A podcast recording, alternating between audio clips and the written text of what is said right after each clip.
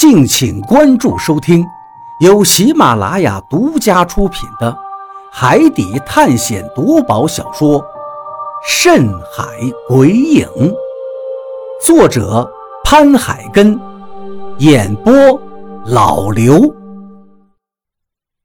第一百八十章，盔甲。我不知道李海牛为什么要拖回来怪物的尸体。他走的时候说：“弄死怪物就回来。”但是现在却拖着怪物的尸体回来了。这怪物的尸体起码也有一个半成人的分量，但李海牛好像并不嫌重，艰难地给拖拽了回来。还愣着干什么？快过来帮忙啊！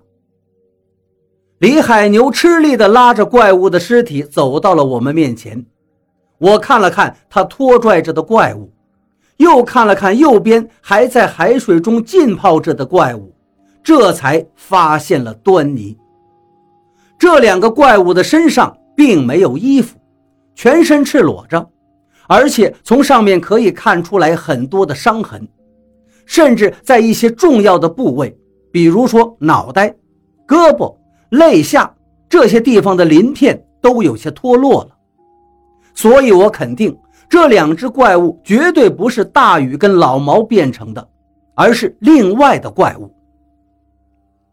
来来来，把这怪物的皮给剥了，你们套在身上，一会儿下到海眼里，那些鲛人就不会攻击你们了。这东西身上有龙息，所以你们不用再回去吸龙息了。我眼睛顿时瞪得巨大。何洛刚才还跟我说。李海牛有办法，而且是不用回去西龙溪的。而现在，李海牛就说出了他的办法，真的像何洛说的那样。看着李海牛娴熟地拨开怪物的尸体，那异于常人的血顿时流了出来。我心中一个寒战接着一个寒战。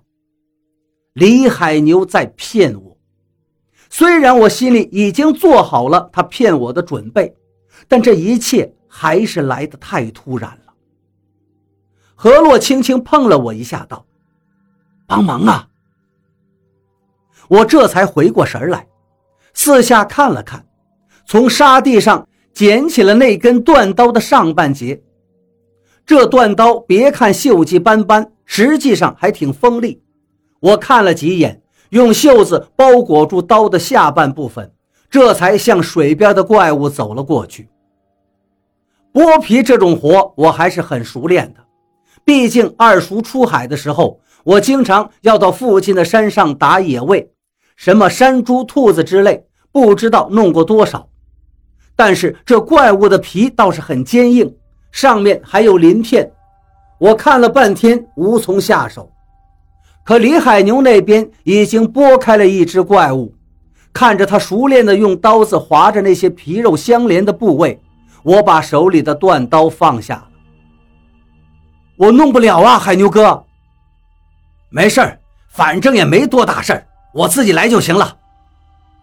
李海牛回头看见了我的表现，立刻就举手示意道：“我目瞪口呆地看着李海牛把两只怪物的皮都扒了下来，扔到了我们面前。”他这才在水里洗了洗手，坐在旁边喘息起来。你们两个一会儿都穿上，我们就能下去了。但是下去以后也要小心，你们一定要注意听我的指挥。我没有说话，看了看何洛，何洛脸上依然很平静，平静地看着这两张怪物的皮。事不宜迟，趁我们现在还有点体力。一起下去。对了，何洛，这一次你的虫子可别再全放出去了，毕竟水下情况复杂，随时都有可能要你帮忙的。李海牛忽然站起来说道，而何洛却摇了摇头：“我的虫子在水下一点作用都没有的，你见过虫子能在水下存活吗？”李海牛愣了一下，忽然把头低了下去。停顿了一下，这才把脑袋又抬了起来。那好吧，一会儿下水之后，你们千万要注意。一张怪物皮很快就在李海牛的协助下披到了我的身上，其实并不是很重，也就二十来斤的样子吧。主要是上面的鳞片很重，我走起来有些不协调。幸亏有两个怪物来了，要不然现在你们还得回去吸龙溪呢。李海牛一边说着，一边拉起另外一副怪物皮。这怪物的皮现在很像盔甲一样附着在我们身上，实在是很别扭。因为那上面都有着浓厚的血腥味。下水！李海牛一声令下，自己率先跳进了水里，水刚刚淹没他的膝盖，他弯下腰，慢慢的向深处走过去。何洛看了看不远处的油灯，艰难的走到我身边，贴近我的耳边说道：“一会儿到了水里。”把这东西脱下来，就再上来。我愣了一下，立刻明白了他的意思，点了点头，就向水里走去。我先下去，你等会儿再下。我回头对何洛叮嘱了一句，就推开了粼粼的波浪。在岸上，身上的重量还很重，到了水里之后，重量就减轻了很多。而且身上的盔甲也好像更加贴合了，跟我的身体几乎成了一体。李海牛在前面，这里已经是深水区了。他抬头看了看我，道：“我先下去了，你们赶紧跟上。”说着，就一个猛子扎了进去。我回头看了看何洛，想把身上的怪物皮脱掉，但就在这时，我发现。这怪物皮竟然好像已经长在我身上一样，怎么也脱不掉了，甚至连胸口的缝隙也没有了。一时间我有些慌乱，往回游动了几下，到了河洛的跟前，这才叫道：“别下水，我感觉身上这东西有些古怪了。”果然是有鬼。何洛皱起眉头，直接开始脱下他身上的怪物皮。幸亏他下水稳，现在水也只是到他的膝盖处，要是跟我一样，他肯定也脱不下来了。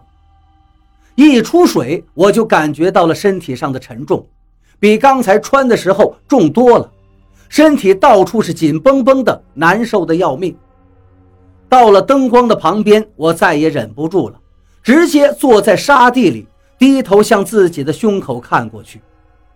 我的胸口处现在只有两道不是很明显的痕迹，这怪物的皮真的和自己长到了一起。看到这儿，我心头有些慌乱。我以为李海牛会在水里动手，没想到他竟然是在怪物的皮上做了文章。怪物皮遇到水之后才出现这种现象，是不是等身体干燥了之后，这皮就能脱下来呢？我问向何洛。何洛没有吭声，一直盯着不远处的水面。一些小虫子散发着蓝色的光亮，不断的飞着。李海牛，你最好别上来。水面上没有回应，有的只是海浪推过来的哗啦哗啦的水声。也许他没有骗我们呢，也许他根本就不知道这皮上有古怪呢。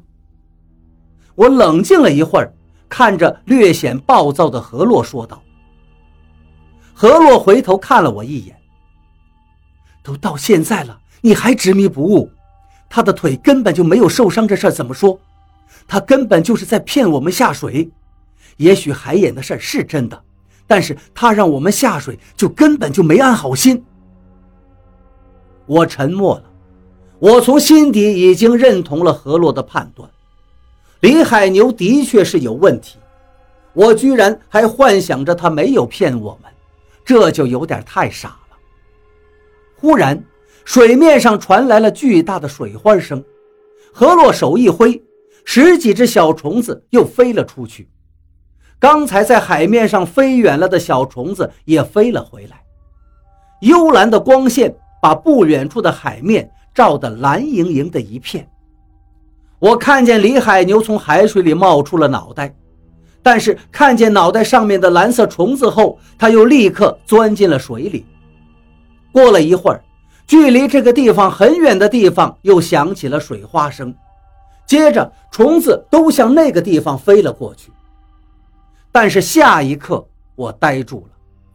我原本以为李海牛潜水到了那儿，但是等蓝莹莹的光线照过去的时候，我才发现。一个披头散发的人从水里钻了出来，绝对不是李海牛，因为他没有那么长的头发，也没有那么细长的胳膊。